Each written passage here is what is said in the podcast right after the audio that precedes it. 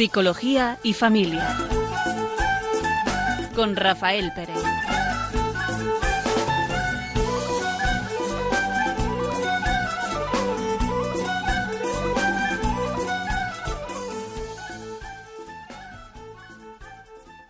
Buenas tardes. Comenzamos el programa de hoy, Psicología y Familia. Un servidor, Rafael Pérez. Y Raquel Talabán. Buenas tardes. Y vamos a hablar sobre la comunicación en la familia. Y vamos a comenzar con un pequeño cuento que ilustre eh, esto que es la comunicación. Johnny, un fuerte y robusto niño de tres años, hizo amistad con una enorme cabra llamada Billy, que vivía en la casa de al lado. Todas las mañanas Johnny recogía hierba y lechugas y se las daba a Billy para desayunar.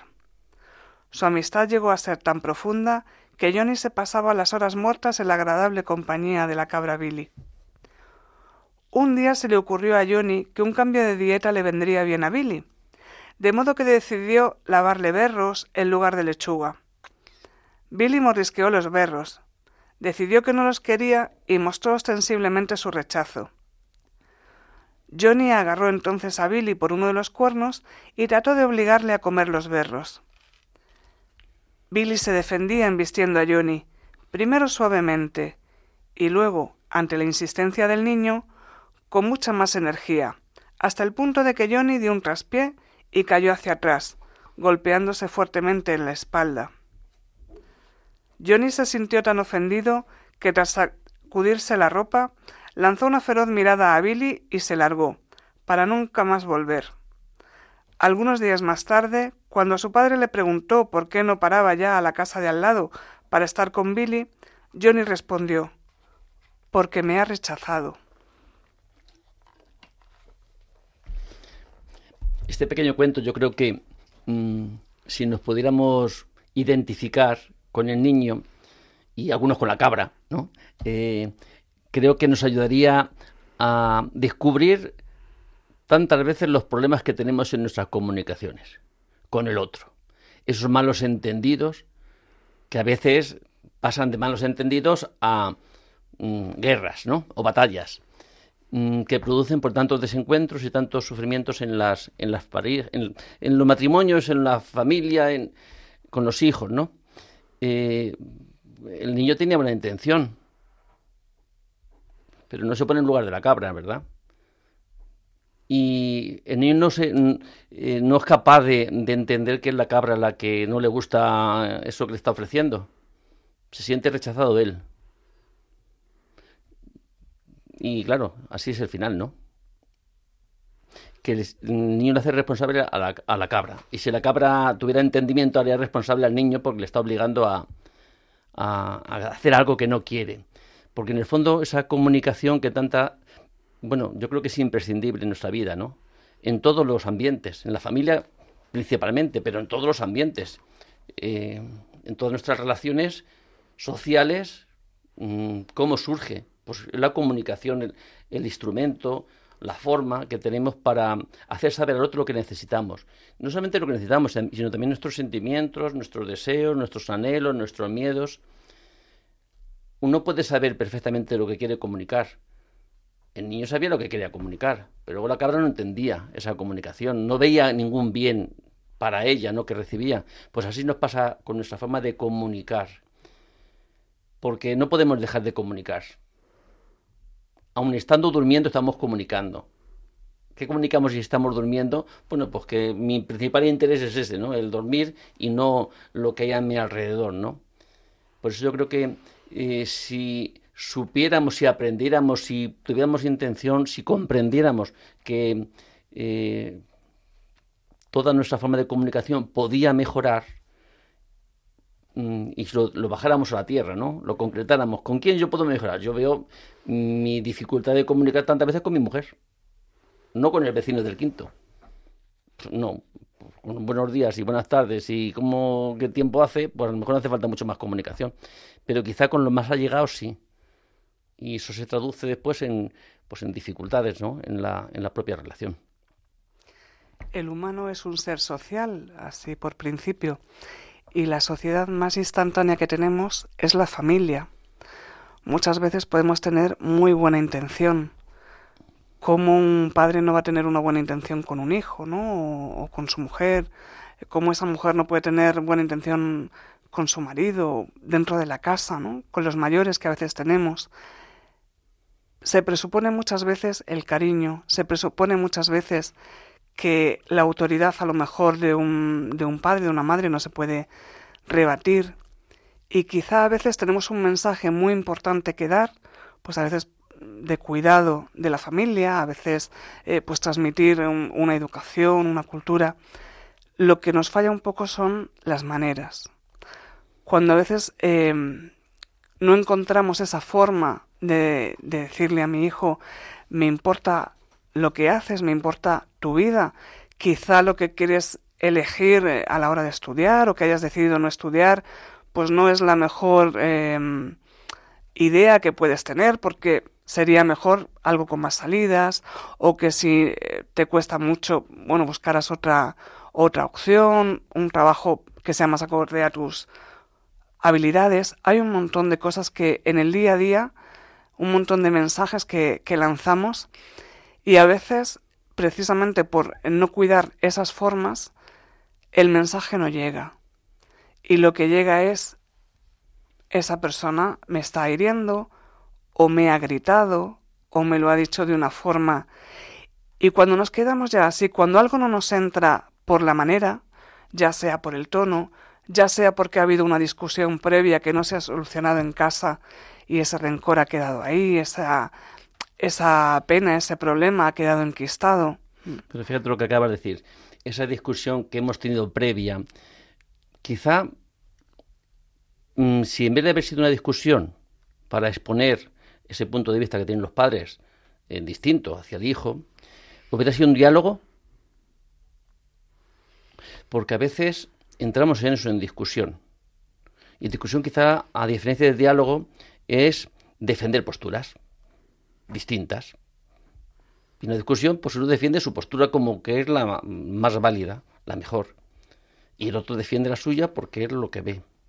Pero si entramos en un diálogo, que es exponer lo que yo veo, lo que yo siento, lo que yo quiero, lo que, lo que me parece bien, pero con una intención de llegar a un acuerdo, de llegar a, a una afinidad entre, entre, entre las partes, sin rechazar al otro, sino con la vista de no rechazar nada. Simplemente es cada uno ofrece y transmite y comunica lo que ve, lo que siente, lo que piensa sobre los temas. Las discusiones normalmente Mm, cada uno defiende su postura y sin tener en cuenta la validez, porque el otro, que es su vida, ¿verdad? Nuestros hijos, cuando son tienen ya una edad y tienen que elegir, pues tienen también su punto de vista, van adquiriendo su personalidad, su identidad, ¿no? Que no tiene por qué coincidir con la visión que tenemos. Entonces, si entramos en ese diálogo, reconociendo, respetando lo que el otro dice, a veces es tan fácil hablar y luego tan difícil vivirlo cuando estás metido en, faena, ¿verdad? En, en, la discusión, más que en el diálogo, eh, se olvidan todas las, las formas que serían las convenientes, ¿no? Es que además, Rafa, hay frases que son lapidarias, que terminan matando la comunicación, ¿no? Y precisamente de esa vista de, de discusión y de enfrentamiento en la comunicación donde no vemos que lo importante es llegar a un acuerdo, sino que lo importante termina siendo dejar, efectivamente, dejar mi opinión por encima de la tuya. Y esas frases lapidarias suelen ser porque sí, porque no o porque lo digo yo. Recuerda es cuando eh, doy unas charlas a los novios antes de casarse sobre la comunicación, ¿no? En el fondo, eh, para que los eh, tiempo previo del matrimonio son el noviazgo, yo les planteo qué necesidad, porque ya después de si se van a casar, se supone que han tenido un periodo más o menos suficiente, ¿no? Para conocerse un poco. ¿Creéis entre vosotros que os conocéis? ¿Que sabéis lo que sentís? ¿Tenéis pendientes temas por solucionar, por hablar? ¿Conocéis las debilidades del otro? ¿Sabéis? Eh, porque en algunos casos ni siquiera han hablado si van a tener hijos o no, o cuántos. no han hablado de todas esas cosas. Es decir, la comunicación se ha quedado como pobre y en el fondo, mm, si la comunicación, yo creo que la mayor comunicación que podemos tener con el otro en, y cada ambiente pues, requiere una forma, ¿verdad? Unos sentimientos completamente distintos. En el fondo, ¿qué es lo que pretendemos en toda comunicación hacia el otro? Yo creo que hay un ingrediente, ¿no? Que es transmitir que le acepto, que le quiero, que le respeto. Hasta en nuestras, en nuestras transacciones comerciales, ¿no? Voy a comprar una barra de pan y no es igual comprar una barra pan, eh, no decimos nada, le damos el euro y ya está, que decir buenos días, ¿cómo está usted? Y me da las gracias y, hasta mañana. Es decir, no requiere más, a lo mejor más, eh, más comunicación, pero tampoco menos, ¿no? Para que sea, para que no vivamos en un mundo completamente de individuos, ¿no? Que no tenemos más allá, eh, relaciones más allá que, que las completamente necesarias, ¿eh? Sin, sin saber que la... Me da igual que sea eh, una máquina que le echas en la monedita y te sale el billete, que, sea una persona que está mm, dando los billetes, vendiendo los billetes ¿eh? para el metro. Nos da igual, porque en el fondo nos tratamos de la misma forma, como si no hubiera nadie, ¿no? Como si... Y creo que ahí perdemos mucho de nuestras... ¿Cómo llegará a sentirse esa persona? A Madrid, a Vallecas, a no sé dónde. ¿Cómo llegará? Es, un trato completamente impersonal, ¿no? Pues muchas veces también nuestras relaciones se convierten así, en impersonales, ¿no? En cada uno en tu postura, en tu torre, ¿eh? y el otro en su torre, y si tenemos que relacionarnos es... Fíjate, hay comunicaciones tan impersonales en las que la comunicación solo está el yo. Porque uno de los, uno de las dificultades que existe también en la comunicación en casa en la comunicación en general, pero ya que el programa de psicología en familia, pues vamos a, a ver de esos problemas en casa. Pues puede ser el presuponer lo que el otro me va a decir, lo que me va a contestar, porque como yo conozco a mi marido o yo conozco a mi mujer, ya sé que no va a hacer esto, entonces ya no le digo mm, vamos a, a poner la mesa que es la hora de cenar, ya es es que mira qué horas son y no tienes la cena, porque claro, como no haces nada, ya vas suponiendo, te vas dando respuestas. Eso te va creando también un estado de ánimo y una emoción que se, que se transmite en esa comunicación. ¿Y qué contestaría el marido cuando dice, fíjate qué hora es, así con esos gestos, no esos ademanes, y la mesa sin poner o la cena sin hacer? ¿eh? ¿A qué contestará? ¿A lo literal? ¿O contestará mm, a esa emoción que tú estás transmitiendo con ese con esa crítica, con esa ¿eh? con ese juicio. Va a contestar al juicio y a la crítica. Y va a subir también el tono fácilmente. ¿Por qué? Porque le está responsabilizando de algo que todas nuestras quejas, todos nuestros reproches que son durante el día son variados, ¿verdad? En la familia y en nuestros ambientes. En el fondo, ¿qué son? ¿Qué es una queja? Sino una petición que se expresa en forma de queja o un juicio. Pero en el fondo, Jolín, fíjate que ahora es y, y, acabas de llegar, llegar minutos tarde. Se, expresa en forma de queja, pero en el fondo, ¿qué es? Es una petición. Llega pronto. Me haces, me, haces algún daño, ¿no? Llegando tarde. Pero nosotros la expresamos en forma de queja, mm, ¿a qué le estamos invitando? A que se defienda. ¿Y cómo es la mayor defensa que podemos usar en nuestra vida? Atacando. Y eso luego va en escalada. Y imagínate en, un matrimonio. Pues empezamos con esas quejas y tú más, y tú más, y tú más, y tú más, sin llegar luego a conocer ni uno ni otro los sentimientos que cada uno está padeciendo, sufriendo, por el tema del que se trate. Y no pueden solucionarse las cosas porque si no se descubre el pastel, no se descubre las, las razones, no se conoce la razón de uno y la razón de otro, y muchas veces se utiliza pues esas distancias ¿no? afectivas. Dejo de mirarte, dejo de tocarte y dejo de hablarte. Y con eso damos un, mensaje bastante, bastante serio, ¿no? Porque cuando, aunque al otro todavía mm, usemos palabras incluso irrespetuosas, ¿no? Insultos, incluso insultos. Un insulto requiere que haya alguien que lo escuche, ¿verdad? Pero ese gesto de no mirar, de no escuchar, de no tocar, está diciendo, es como si no existieras. Todavía es, es como ignorar más la presencia del otro, ¿no? Y que tiene su carga también fuerte de, sufrimiento mm, que ocasiona, ¿no? Por eso yo creo que, yo pienso y creo, ¿no? Que en la vida los sufrimientos que te vienen dados, bueno, pues te vienen, viene una enfermedad, viene un accidente, pues bueno, poco podemos hacer más que afrontarlos, cada uno como pueda. Pero estas situaciones las damos o las vivimos como que están dadas, sin ser conscientes de que si yo cambio, si ese niño desde la cabra del cuento, ¿no? Si ese niño se da cuenta en vez de darle los berros, le vuelva a dar lechuga, fácilmente la relación hubiera, se hubiera mantenido ¿no? en los términos que, comenzó. Pero no somos conscientes, decimos, es que esta cabra, es que esta persona, es que es imposible, ya nos relacionamos con la imagen que tenemos de ella y más, no, no solamente nos relacionamos con la imagen, sino que la imagen la hacemos todavía mucho más, ¿eh? Eh, eh, más firme, más profunda. Y es de extrañar que haya tantos conflictos en la vida.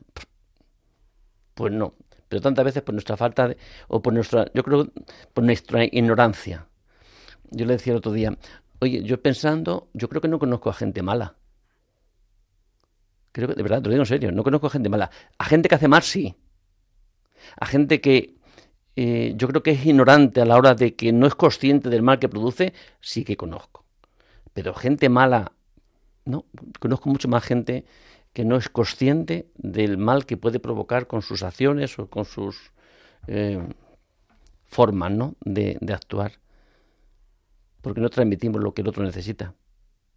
¿Qué necesita un marido de una mujer y una mujer de su marido?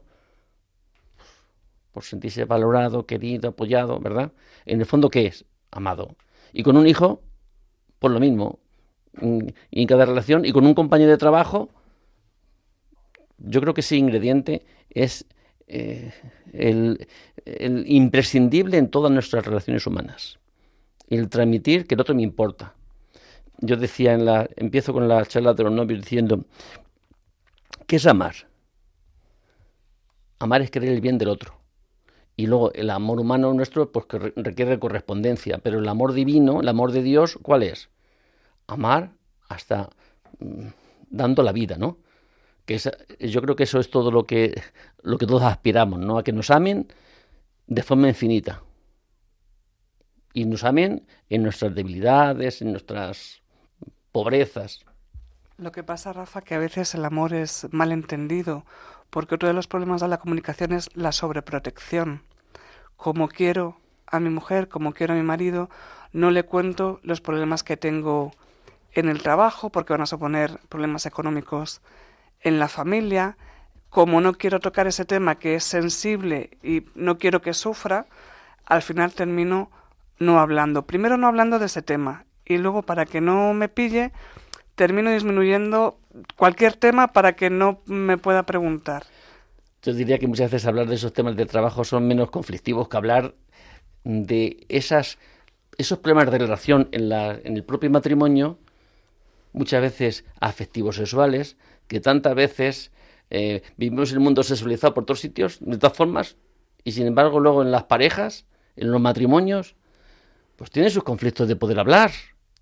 ¿Dónde están eh, sus carencias o, sus quejas o sus anhelos o sus... No se habla, no se habla. Y se van acumulando, se van acumulando, se van acumulando hasta que un día se explota.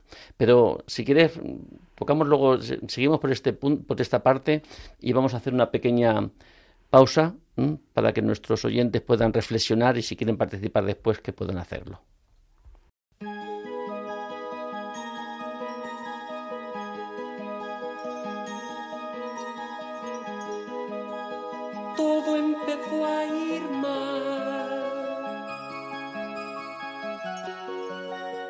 Desde que confundiste tus derechos con el amor y me viste como a un rival. tus ideas respeté. Y siempre te ayudaba. Yo nunca te obligué a nada, a nada. Y si aún así me ves culpable, háblame o deja que te hable.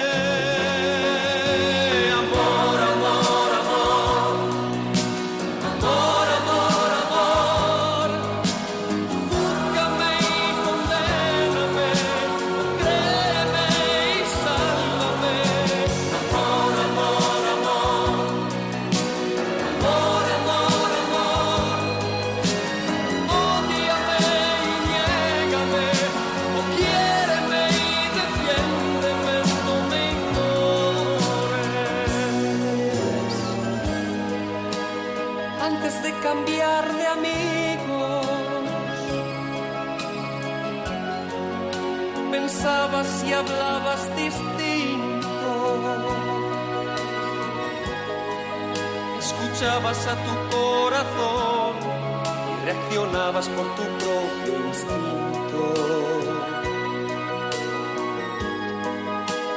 Hice hasta lo imposible por salvar nuestro amor. Te acepto como quiera que seas,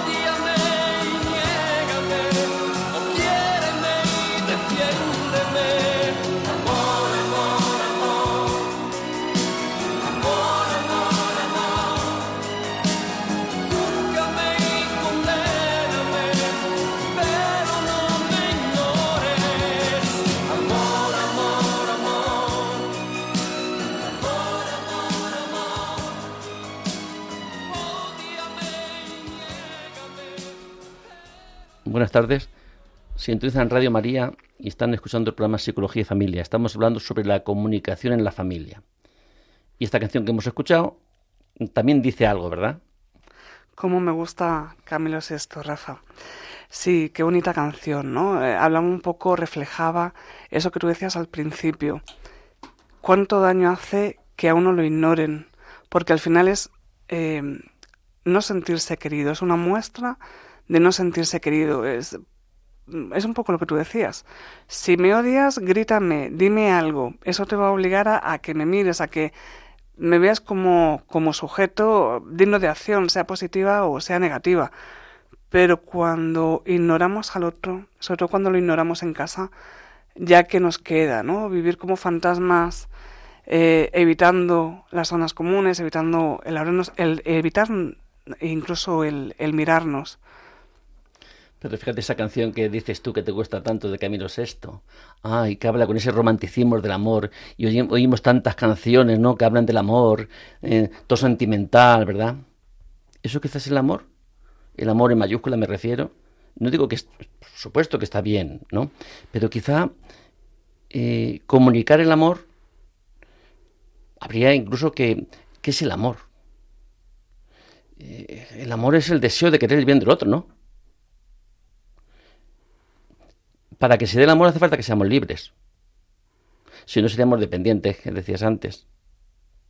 Y somos, pues eso, una relación dependiente, pues no es una relación libre, ¿no? Es de dependencia, dependencia emocional, que, que crea esclavos, ¿no? Y sujetos al otro. Quizá el amor libre, eh, la mayor forma de ser libre es amando.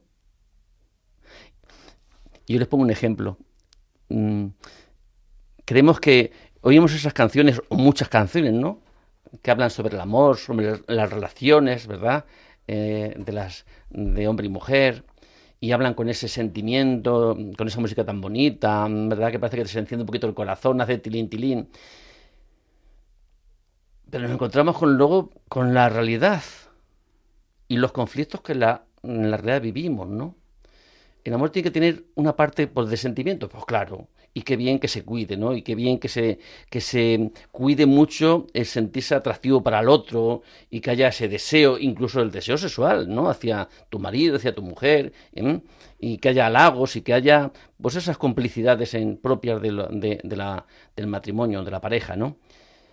Ese, eso es, es necesario, pero no es suficiente. El amor requiere pues que haya un componente, si tiene que ser libre, por algún sitio tiene que entrar la inteligencia. A mí me gustan mucho los Mercedes, esos coches tan, tan buenos, ¿verdad? Eh, entonces, mm, es que me gustan, es que, me, es que siento, ¿no?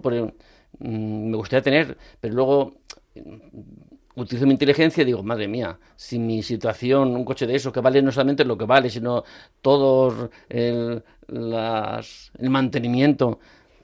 ¿Quién me lo dice eso? ¿El gusto por el coche? No, hombre, dice mi inteligencia. Pues no, pues no, mi razón me habla que es la capacidad que Dios nos ha dado para conocer lo bueno y lo malo, lo conveniente y lo no conveniente. Y luego tenemos otro componente, que es la voluntad. Si una, dos, un chico y una chica se, se deciden casar, para que sea válido incluso en la iglesia, tiene que ser una, eh, ese matrimonio tiene que ser libre. No tiene que estar condicionado por por causas externas, ¿no? Es decir, ese, ese, esa voluntad, esa libertad que se en, el que los dos se comprometen a amarse hasta, hasta que la muerte los separe, es un acto de la voluntad, ¿verdad? De la libertad, de uno y de otro. Entonces, no le está, nadie les está obligando. Pero resulta que el sentimiento va acabando en la pareja. Ya el sentimiento se va viviendo. Yo llevo casado 42 años. Mm, y yo me acuerdo cuando cogí la primera vez la mano a mi mujer, mm, sentía pajaritos. Pues ahora la cojo la mano, pues no siento pajaritos, ¿no? Mm, es decir, eh, decir, el sentimiento va variando. Lo que está claro que yo a mi mujer no la, tenía el mismo amor que la tengo hoy, con nuestras deficiencias, por supuesto, ¿eh? Pues no, no. al comienzo, pues es todo mucho más pasional, ¿no? Pero esa voluntad, esa libertad yo te sigo eligiendo cada día, a pesar de todas las dificultades que haya. No solamente te elegí aquel día, sino que mi elección sigue siendo la misma. No está hecha de una vez para siempre. Es como ese trabajo constante, ¿no? Y algunas veces, pues con, pues con el sufrimiento propio, ¿no? De la falta de entendimiento, de, de, sentimiento tantas veces que se, eh, que se abaja, ¿no? Eh, eso es completamente necesario, pero no podemos dar lo que no tenemos. De todas formas, Rafa, respecto a esto último que decías, qué importante es la comunicación, porque a veces dentro del matrimonio es como, bueno, pues ya nos casamos, tú ya sabes que te quiero y yo me imagino que tú me quieres a mí y no nos lo decimos, lo damos por sentado. Y esa elección que hay que hacer cada día por la persona que tenemos al lado, al final se convierte en una costumbre, ¿no? Es, es cómodo tener esta persona, total, ya vale lo malo conocido, ya sé cómo discute, ya sé que no va a llegar a, a mayores y, y existe un problema de comunicación porque nos olvidamos de decirnos que nos queremos, como bien decías, no solamente con el lenguaje verbal, también con el no verbal, con las caricias, con la proximidad, el sentarme al lado de, de una persona. Quizá no haya que tener una conversación sobre filosofía, pero sí saber pues que esa persona está al lado, quizá un roce de piel, quizá una mirada. ¿Cuántas veces nos comunicamos con cosas tan sencillas? Yo creo que no dejamos de comunicarnos. Ahora, el problema es qué comunicamos. Cuando uno está así distanciado, ¿qué comunica? Por distancia, separación, es que es lo que comunica. Se mete en su mundo. Oye, parece que hablaba de mí ahora. y en el fondo, mm, hacer lo que te metes en tu mundo y ¿qué estás diciendo? No porque esté mal meterse en su mundo, ¿no? Ponerte a leer o ponerte a hacer cualquier otra cosa, sino que es el refugio para dar un mensaje a la otra persona. Y la otra persona puede hacer algo similar, ¿no? Meternos cada uno en nuestro mundo, diciendo, en el fondo, comunicando, pues mira, no te necesito. No te necesito. Y eso realmente pues hace daño. También es necesario un espacio para cada uno en la casa, ¿eh? tanto en el matrimonio como siempre lo digo con los hijos y demás, porque uno puede estar todo el tiempo comunicando, pero cuando uno habla sin respirar, sin beber agua y sin coger aire, al final termina utilizando palabras vacías, simplemente por no escuchar el silencio. Y el silencio, tanto en la comunicación humana como en la música, es una forma de hablar tiene un significado y un sentido. Sí, pero lo que estás hablando es de cuando las cosas están bien, eh, es decir, una relación está sin ningún problema, pues no significa que uno no, se pone a leer, el otro se pone a escuchar música o se pone a hacer lo que le parezca y no está dando ningún mensaje. Sin embargo, el significado que tiene esas acciones solitarias, ¿no? Cada uno en su en donde le parezca mejor, pues sí que da un mensaje, ¿no? Sí que le da. Entonces, Mm, hasta lo más intrascendente lo podemos dar trascendencia porque lo utilizamos para dar un mensaje. Y yo creo que cuando estamos en ciertas posiciones, pues no paramos de dar mensajes, ¿no? Igual que damos mensajes cuando mm, yo el otro día es un ejemplo. Bueno, hace, hace un tiempo. Eh, estábamos un poco enfadados y dije, no sé si te lo... Eh, pues fíjate, íbamos a ir a, a la Eucaristía y digo, pues mira, ¿sabes qué? Como no tienen ninguna intención de, de, eh, de buscar la paz, pues no voy. No voy, porque no iba con esa intención, porque si estoy mal, pero voy con la intención de hacer las paces, pues entonces sí que voy, voy con, me parece que con pleno sentido, ¿no? ¿Cómo utilizaba yo no ir? Pues para reafirmarme en mi postura. Es decir, podemos utilizar mil medios así sutiles para mandar mensajes y podemos también utilizar mil medios sutiles para mandar mensajes en el otro, en el otro sentido, en la otra dirección. Te vas a llevar un rapapolvo cuando llegues a casa, lo sabes, ¿verdad? Pero también la corrección fraterna está en la familia, ¿no? El, decir, eh, bueno, pues esto me ha gustado o preferiría que esto lo hicieras de otra manera.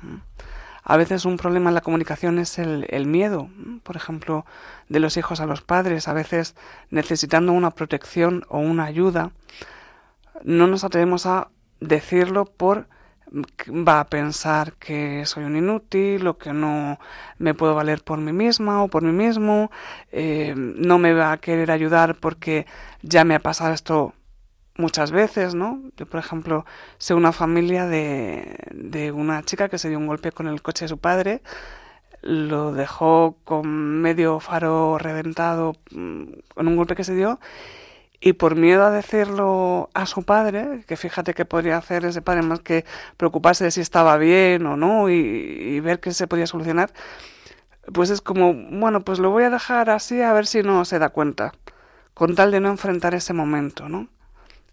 Sí, yo creo que hay unas, como unas cualidades que eh, favorecerían mucho el, la comunicación, la relación. Yo creo que el conocimiento de uno mismo es imprescindible para mejorar la comunicación. Porque es verdad que parece que del otro conozco todo. Y conozco todos los problemas que el otro pone, según mi interpretación, ¿no? Hombre, y porque lo suele subir a las redes sociales, Rafa. Otro punto importante en la comunicación. El conocimiento de sí mismo yo creo que es imprescindible. El conocer sobre todo nuestras... Las fortalezas yo creo que mm, es bueno conocerlas, pero también nuestras debilidades. Conocer nuestra debilidad también se puede convertir hasta en una fortaleza, ¿no? Saber, o por lo menos que tenga menos incidencia en nuestra vida, si la conocemos. También es, yo creo que es, eh, que es imprescindible manejar. A mí me parece que la falta de manejo de nuestras propias emociones produce estragos, produce mucho daño en la persona que, que no tiene el control como en, la que está a, su lado. En el manejo de las emociones, tantas veces es... Yo veo personas que eh, que si están tristes como si están enfadadas, no se nota, sigue haciendo lo mismo. Y tiene la misma cara. Sonriente, normal. Y por dentro tienen un problema. Pero se, se manifiestan como muy dueñas de sí mismo, ¿no? Y sin embargo, otras, pues eh, las emociones son las que guían su vida, ¿no? Y quizá la emoción pues no es el mejor ¿eh? Eh, criterio para tomar decisiones. Si las tomamos bajo las emociones, que son muchas veces irracionales, pues así serán nuestras decisiones. Y otro, otro aspecto yo creo importante que, que, que ayudaría mucho en, las, en la relación, en la comunicación, es la empatía, ¿no? Ponerse en el lugar del otro, cómo se siente el otro. que, hasta la empatía, la emoción puede, porque uno está tan preso de su propio sentimiento que se vuelve poco empático, ¿no? Bastante tengo yo con manejar mi propia emoción para estar pendiente de la emoción del otro, ¿no? Y puede agravar, ¿no? esa distancia entre, entre, la, entre el matrimonio, entre la pareja, entre, entre las personas, ¿no? Fíjate, me estaba acordando de la entrevista que hicimos a eh, el matrimonio que está al frente de Retrobraille, ¿no? que una de las técnicas que utilizaban era saber que tenían 10 minutos para hablar en el matrimonio, que no podían eh, dedicarse a otra cosa, que tenían la obligación de ponerse uno frente al otro, aunque estuvieran enfadados, aunque eh, tuvieran cualquier problema, aunque a lo mejor no pudieran tocar precisamente el problema que más eh, les afecta en ese momento por no poder controlar la emoción, pero es el decir, bueno, de esto no puedo hablar ahora, deja que me calme y lo vamos a hablar luego, pero como estos diez minutos tienen que ser para nosotros para hablar y es un ejercicio de crecimiento en el matrimonio eh, que lo tenemos que hacer, bueno, pues de ese tema hablaremos o dentro de un rato o mañana, si somos capaces de eh, manejar esas emociones un poquito mejor que hoy,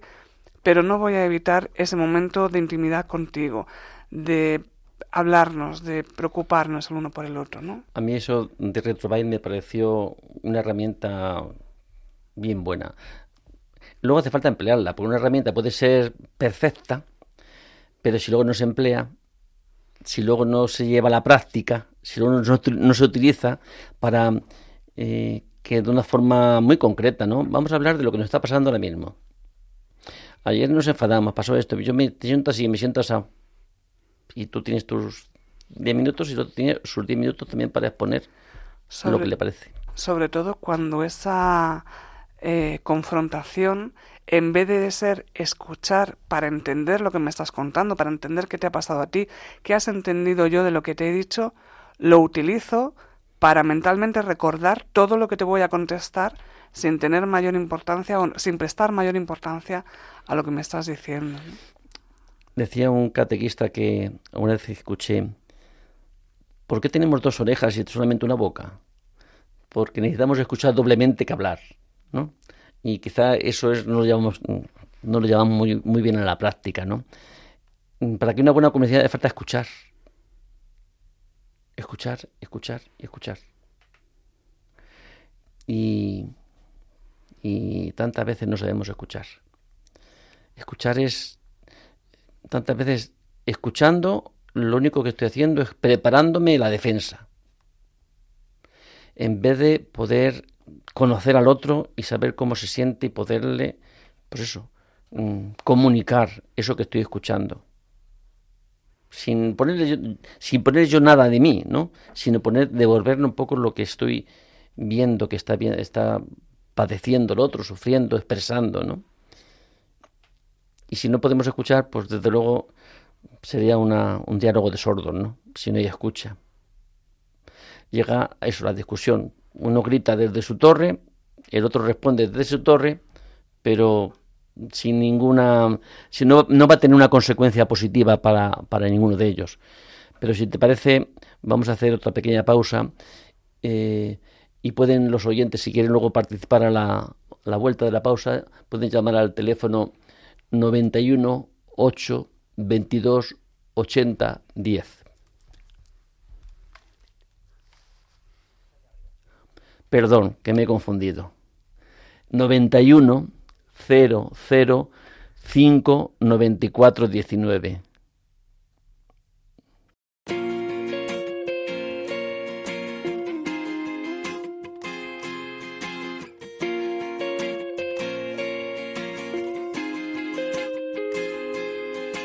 Nadie como tú para hacerme reír, nadie como tú sabe tanto nadie como tú es capaz de compartir mis penas, mi tristeza, mis ganas de vivir.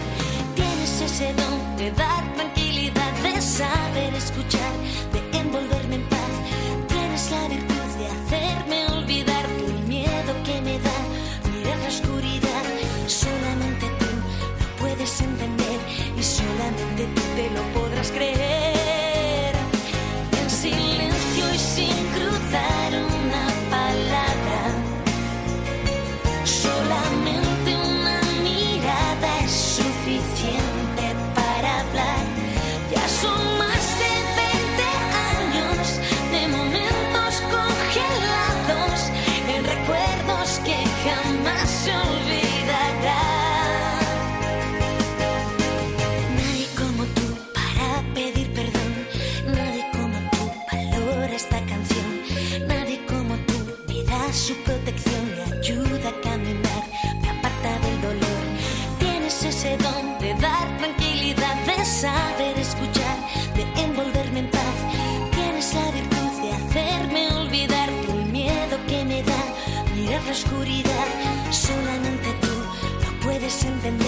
Y solamente tú te lo podrás creer.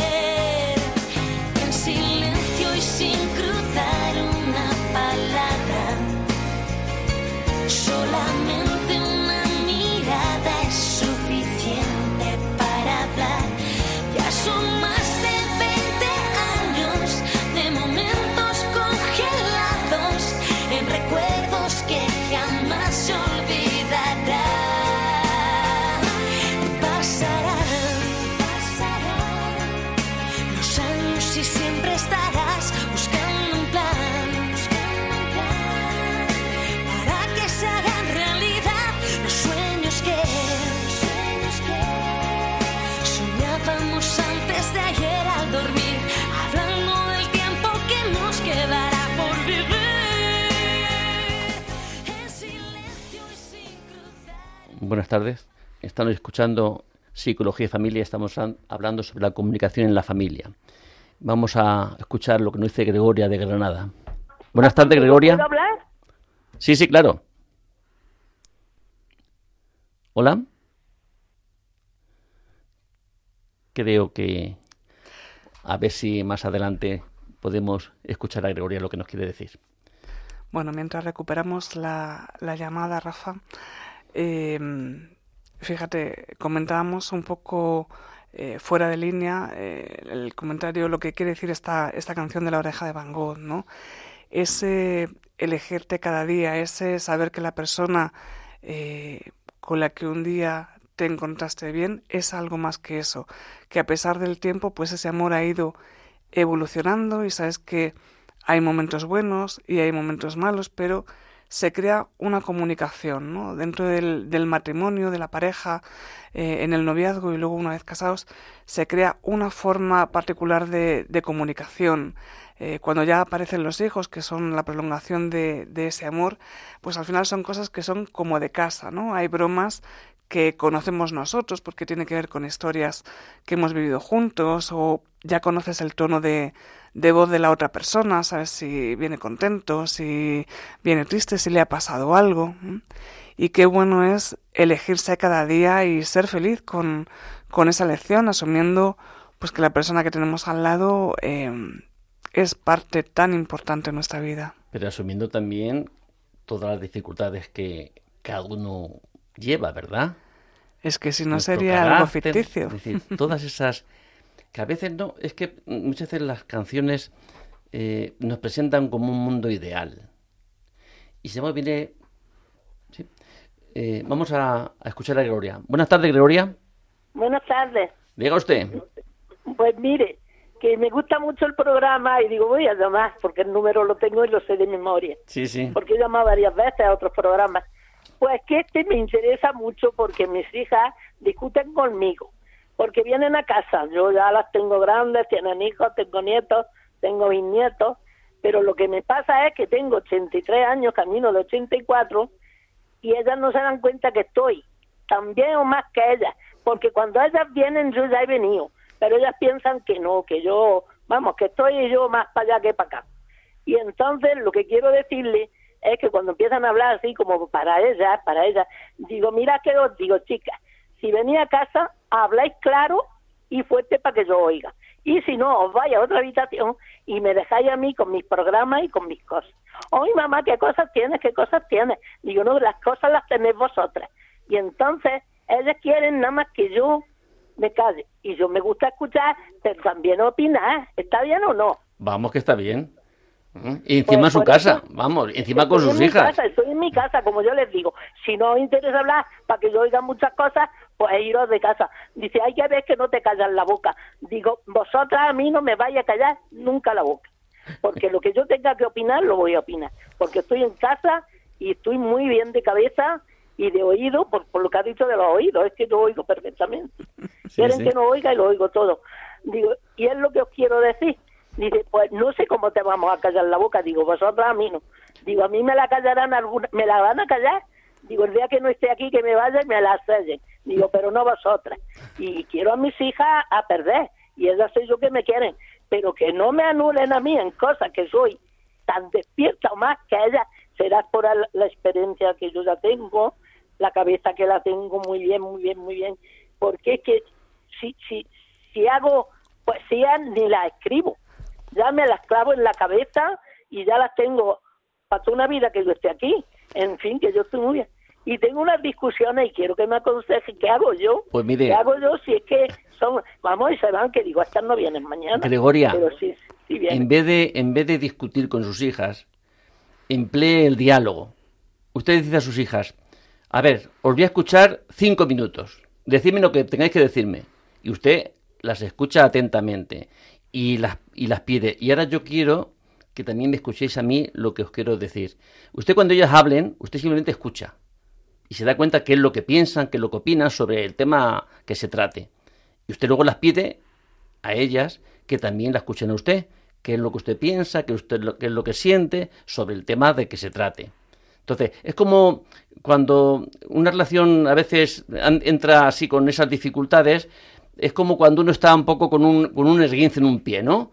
Utiliza unas muletas, ¿verdad? ¿Para qué? Para mantenerse. Pues la muleta mejor que se puede emplear en, en esta clase de problemas que usted pone es, mira, tú tienes cinco minutos para hablar y yo tengo otros cinco minutos también para poder hablar de lo que yo pienso. Mientras yo hablo, tú me escuchas y mientras tú hablas, yo te escucho. ¿No cree usted que podía a lo mejor funcionar? Yo soy una y ellas quieren hablar más que yo. No, no, ellas que comparten un poquito más tiempo y usted, porque si no, son dos partes, sus hijas y usted. usted, va- como ya usted ya tiene edad, es, es, es más viva en estas cosas. Porque ellas se consaban, ellas se consaban, se miran. Digo, eh, le miraron nada, me miráis a mí, me habláis a mí. Y luego les digo, pero vosotros habéis pensado en la obra que ha- hemos hecho papá y, y yo, que por cierto el pobre ya se me ha ido, Dios lo tenga en su gloria. Digo, la obra que hemos hecho con vosotros, que estáis aquí, digo, con todos los sentidos completos, o hemos cuidado, o hemos, vamos, ¿qué vamos a decir lo que no hacen los padres? Claro. Y ahora parece ser que somos tontos a veces. Pues Fíjese, Gregoria, me estaba recordando a una familia que eh, con la que tuve que tratar eh, hace unos días y fíjese el daño que se podían hacer con tanto cariño, ¿no? Por protegerse unos a otros. En este caso que le comento, eh, los hijos estaban muy preocupados porque el matrimonio vivía solo en casa y claro, pues eh, cada vez salían menos, cada vez tenían menos estímulos, entonces pensaban que le vendría muy bien ir a un centro, pues a salir todos los días, a un centro de día, a hacer rehabilitación, a hablar con otras personas. Y claro, cada vez que los hijos hablaban con los padres, los pobres padres, por no discutir, le decían que sí. Y en el momento que se quedaban conmigo a solas me decían, señorita, si es que ellos, ellos lo hacen por nuestro bien, pero es que nosotros estamos muy bien en casa. Si yo me quiero levantar más tarde, me levanto más tarde. Perfectamente se podían cuidar el matrimonio en sí, ¿no? Pero era, pues si ya tengo que ir a un centro, si ya va a venir alguien a, ayudarme, ya tengo que estar pendiente. Si quiero salir a la compra, no puedo porque tienen que venir. Dice, y queriendo hacer un bien, porque ellos nos quieren tanto, efectivamente, como usted ha dicho, ¿cómo no va a querer bien un padre a un hijo, un hijo a un padre? Queriendo hacer un bien a sus mayores, estaban, pues lo que decíamos al principio, presuponiendo que era lo mejor y que íbamos a tomar la decisión. Y los padres, por no discutir y por no entrar en conflicto, estaban callando algo que era muy lícito, que era expresar sus propias necesidades y su propia situación. Claro. Bueno, Gloria, pues muchas gracias por su participación. Muchas gracias. Es verdad que es mucho rato. Lo único que le voy a decir ya últimamente es que las probé un día. Digo, y si yo cualquier día me voy ahí, digo, vamos a ver la cara que pone. Cualquier día me voy a ir a una residencia porque, mira, estoy muy bien, pero por dejaros. Mire, les vi cara de gusto y una satisfacción. Digo, ay, ay, ay, caído como mosca.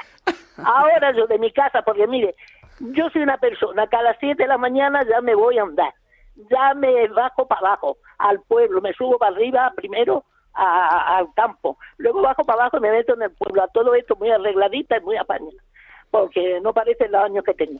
Me meto en la cafetería, desayuno, me tomo mis pastillas y luego cuando vengo me ducho y como ya he andado tanto y estoy cansada, me meto en mi cama. Hago más vida, más vida que ella, más que ella y, y, me encuentro a veces mejor que ella, porque la que no le duele una pata le duele la oreja. Y a mí, gracias a Dios, cuando tengo dolor me curo y me quedo nueva.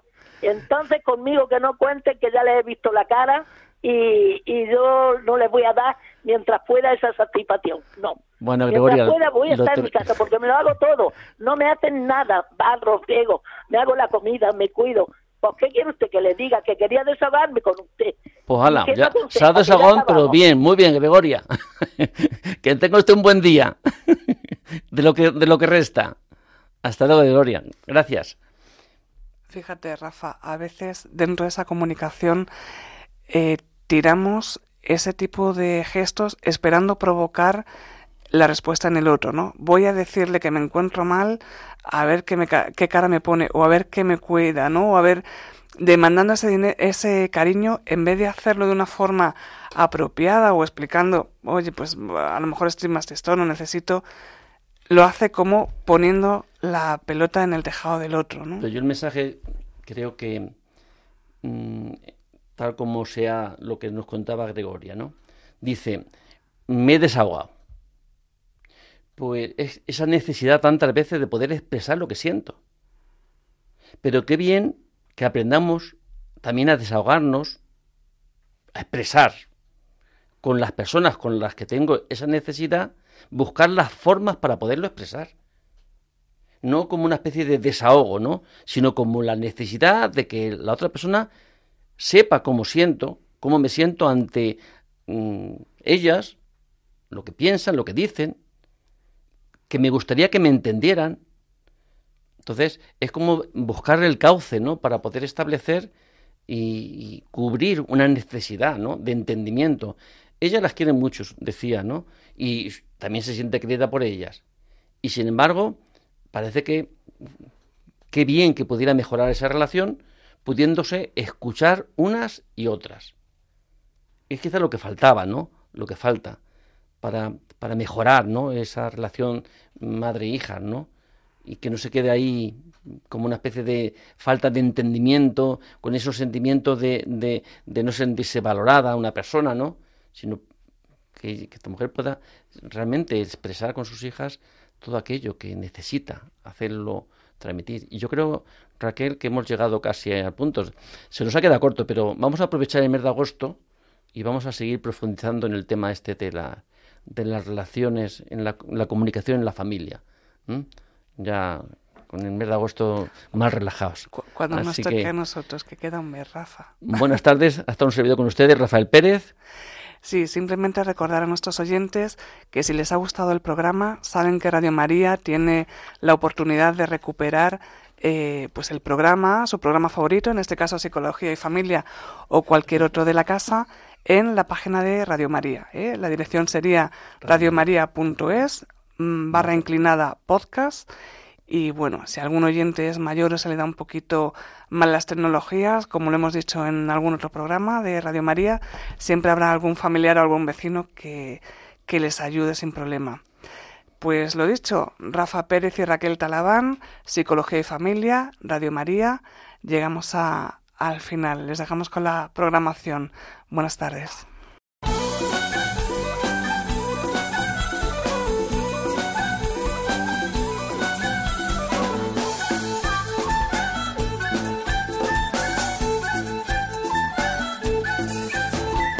Psicología y Familia con Rafael Pérez.